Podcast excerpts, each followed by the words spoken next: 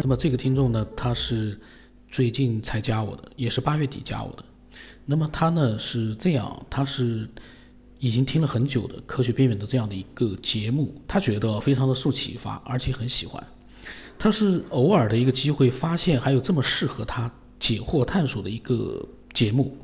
呃，他说看来那是个缘分。然后他觉得呢，嗯，他也会分享他的一些经历。然后他问我是不是谁谁谁谁谁，我我我呢也跟他回答了一下，然后嗯，他呢就分享了他自己的啊，写了一段非常非常长的一段自己的经历，是关于圆明园里面的一只猫，具体的我没看，我现在跟大家一起呢，呃看一看这些内容，非常的长，但是呢应该是很精彩，是真实的。那么他说呢，他是一个八零后的影视概念美术设计工作者。然后他说他喜欢听这个节目呢，是因为里面的听众所分享的真实的一些事迹。在这个网络虚假漫天的时代，难能可贵的是真实，本人来分享他自己的亲身经历。对他来说，这样一份真切是能够秒杀屏蔽网络小编的最好新闻。他想呢，这也是其他人喜欢上这个节目的意义所在。然后呢，他就开始讲他的一些生活经历啊。他其实说的这个节目啊，最有价值的地方就是它的真实。这个真实呢，在于大家都是真实的表达，没有什么预先的预设的各种各样的一个准备，该怎么样就怎么样。就缺点，嗯，很多，但是呢，只要用“真实”两个字来解释就可以了。哦，这个云梦山啊，他好像有很多经历。他说啊，这些年经历过很多奇特。也可以说是甚至于有些诡异的经历，有不得了哎。然后他说，一点点改观了他这个坚实的无知无畏的社会主义无神论者。这就好像是电影《寻龙诀》里面的那帮红卫兵，在未知的自然之力之下面啊，一点点的瓦解折服。然后他先分享一段发生在一四年秋天经历的事情。那一年的在北京，一个下午。他看完美院的展览，时间呢已经到了下午快四点，他心想还有一点时间，可以再去圆明园走上一圈。然后呢就到了圆明园门口，他看见还在卖票，虽然时间不多，但是他想呢，反正先别管那么多，先进去转转再说吧。由于时间比较赶，他就加急走马观花，把里面的陈列馆看了一个差不多呢，到处是残垣断壁，心里面呢有点不爽，心情有点不爽，于是看了一下。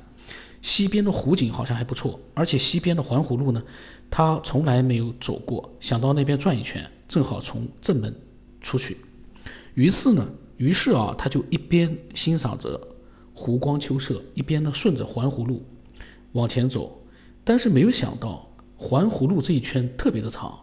越往后走人越少，最后好像只有他一个人在往前走了，中间还路过了一个坟地。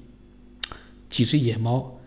懒洋洋地晒着夕阳，空无一人的环境之下呢，他心里不由得紧了一紧。于是心想，趁着夕阳还没有落下，要赶紧往前走了。但是他越走，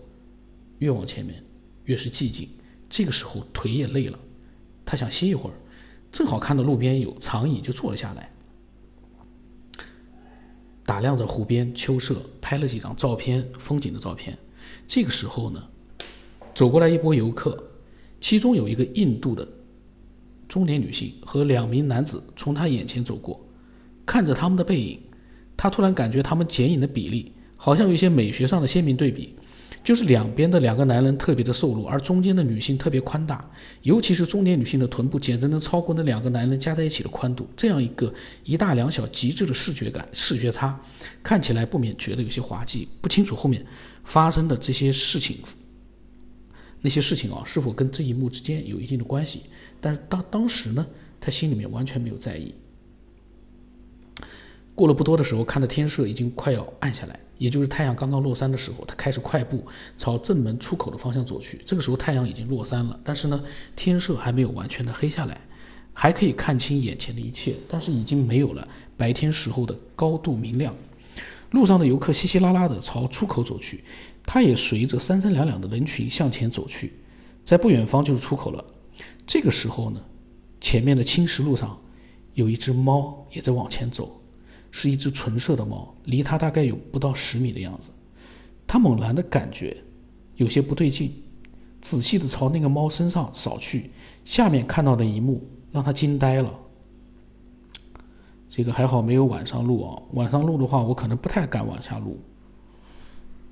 他说呢，这只猫白色的猫的尾巴居然有三条，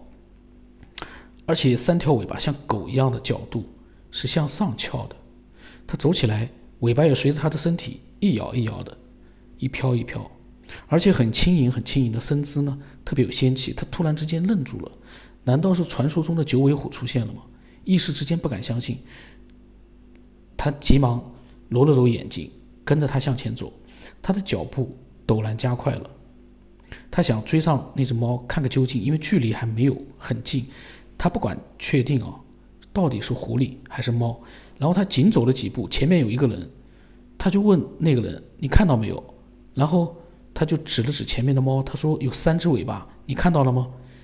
那个人也好奇的向前看去，也很惊诧的疑惑了一下，他就继续朝三个尾、三条尾巴的猫追去。因为他向前走的时候，猫也在向前跑。好像还加快了速度。这时候看到它飘摇的三只尾巴，跳上了一座假山，他赶紧掏出手机，正要给它拍照，他又从假山上面跳了下来。这个时候他也没拍到，于是跟着他又往前走。这个时候呢，三条尾巴的猫好像刻意躲着他，速度加快了，小跑着朝路边的芦苇荷塘芦苇荡钻了过去。他心想，这下肯定赶不上了。因为那只猫离他越来越远，他就猛地抓紧按了按快门，快门抓拍到了那只猫离他大概二十米的远的一张照片，还有一嗯有照片他没发给我嘛，我待会问问看啊，因为这个分享都已经是十几二十天前的了，我来待会问问他照片有没有。他站在那边呢，唏嘘了一会儿呢，这时候天色黑了下来，他还能看到一些光亮，抓紧走出了公园的出口，然后呢？在回家的路上，他百思不得其解。人生当中看到如此超自然的景象，虽然天色已经昏暗，但他敢断定绝对没有看走眼，所以非常非常震撼且记忆深刻。当时心想，绝对不可能是变异的，因为如果是变异的、实实在在的一只猫的话，那它肯定会被人发现，早就成了新闻了。然后在路上呢，他打开手机看了看那张照片，但是那张照片当时的天色曝光已经偏傍晚的昏暗。光亮了，而且距离有点远，只能看到依稀的一条一个白色小动物的模背模糊背影，完全分辨不出它的尾巴的细节。回到寝室呢，他就跟舍友分享了他的迷之见闻，但他们都表示不相信或者相信一点点，认为肯定是看花了眼。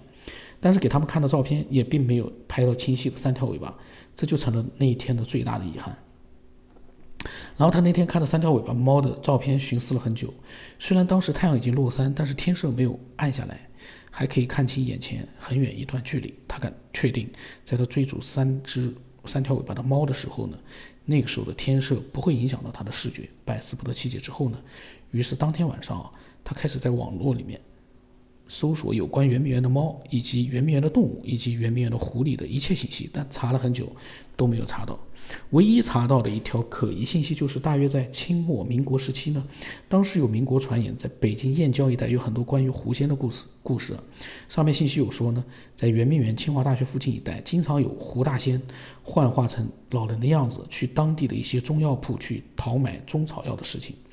在他的小时候的经历当中呢，唯一跟圆明园的动物有印象的，就是小时候的一篇课文，